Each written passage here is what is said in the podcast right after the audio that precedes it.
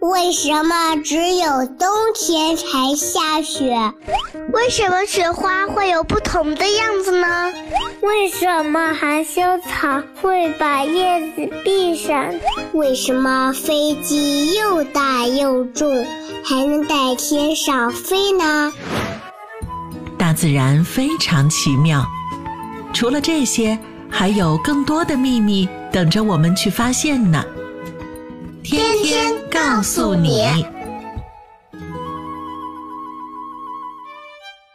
我的好孩子，你好呀！这里是糊糊妈妈讲故事。今天，糊糊妈妈要继续为你讲《天天告诉你》第一百零九集。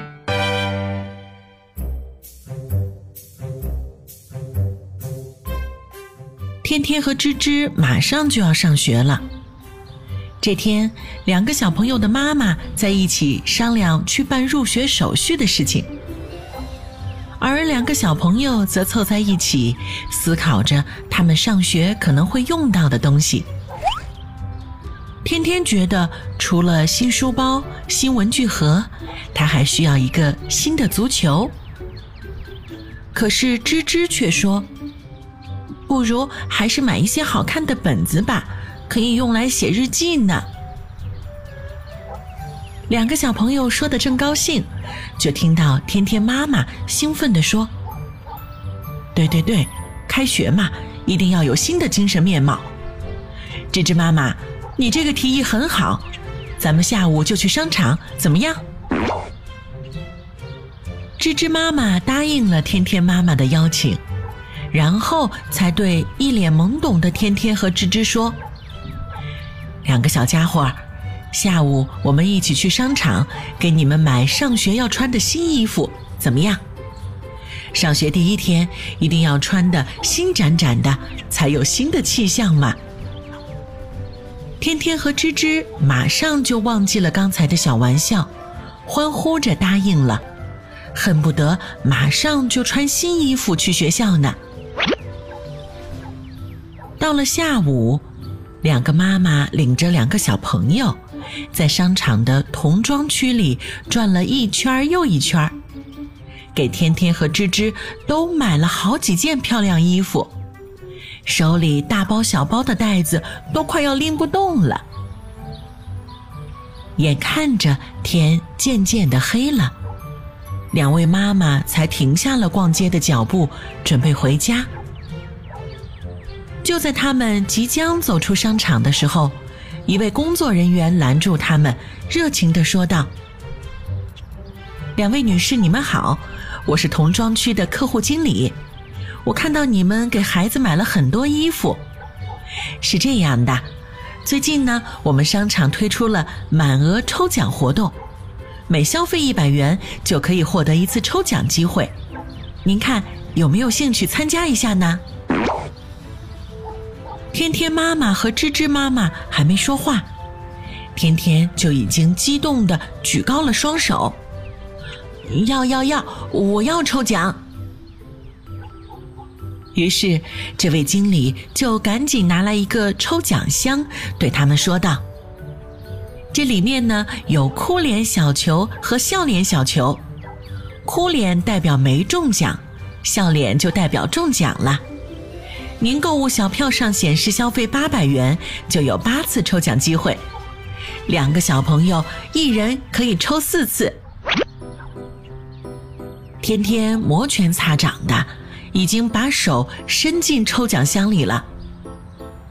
可是第一次他抽到了一个哭脸，但很快他又充满希望的开始抽第二次、第三次、第四次，可还是。每次都是哭脸，天天沮丧极了，一张小脸垮的，客户经理都有点心疼他了。芝芝看到，就拍拍天天的肩膀说：“天天，别灰心，还有我呢，看我的吧。”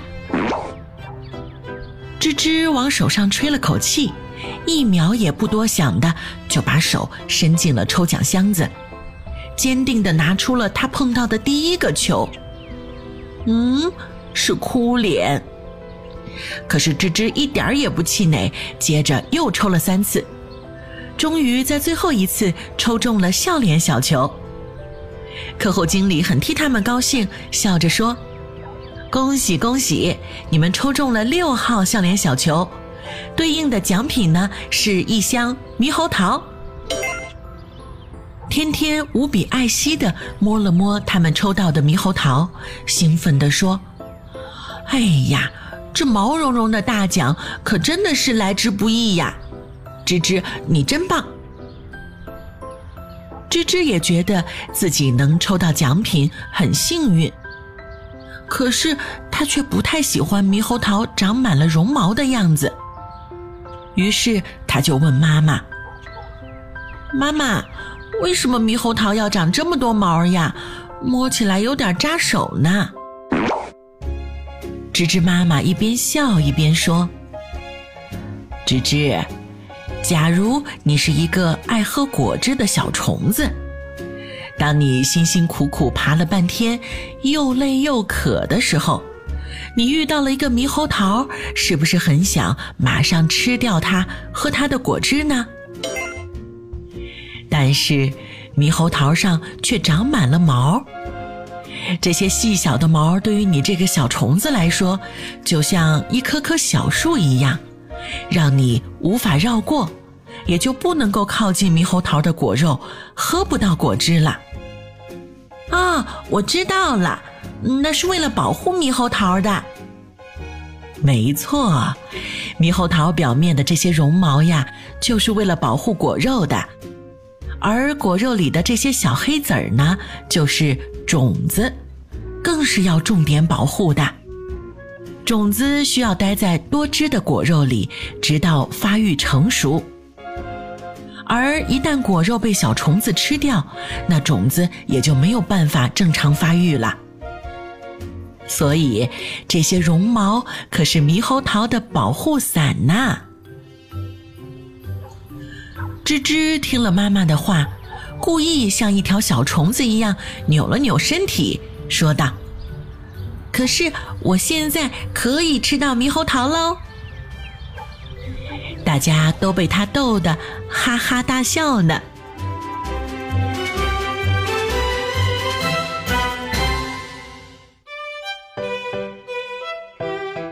天天告诉你第一百零九集。毛茸茸的大奖，今天就为你讲到这儿啦。我的好孩子，我是最会讲故事的糊糊妈妈。如果你喜欢我，欢迎你来微信上找我做好朋友。你可以在微信公众号搜索“糊糊妈妈”，也可以在微信页面的右上角点击加号，添加好友里面搜索。我爱糊糊妈妈，这样你就可以找到我，在生活当中跟我做好朋友啦。你吃过的那些水果，苹果呀、香蕉呀、猕猴桃呀，还有榴莲，你都有仔细的观察过它们，思考过它们吗？更多的故事，更多的知识，糊糊妈妈以后再讲给你听。那今天就到这儿吧。天天告诉你，我们下一集再见啦。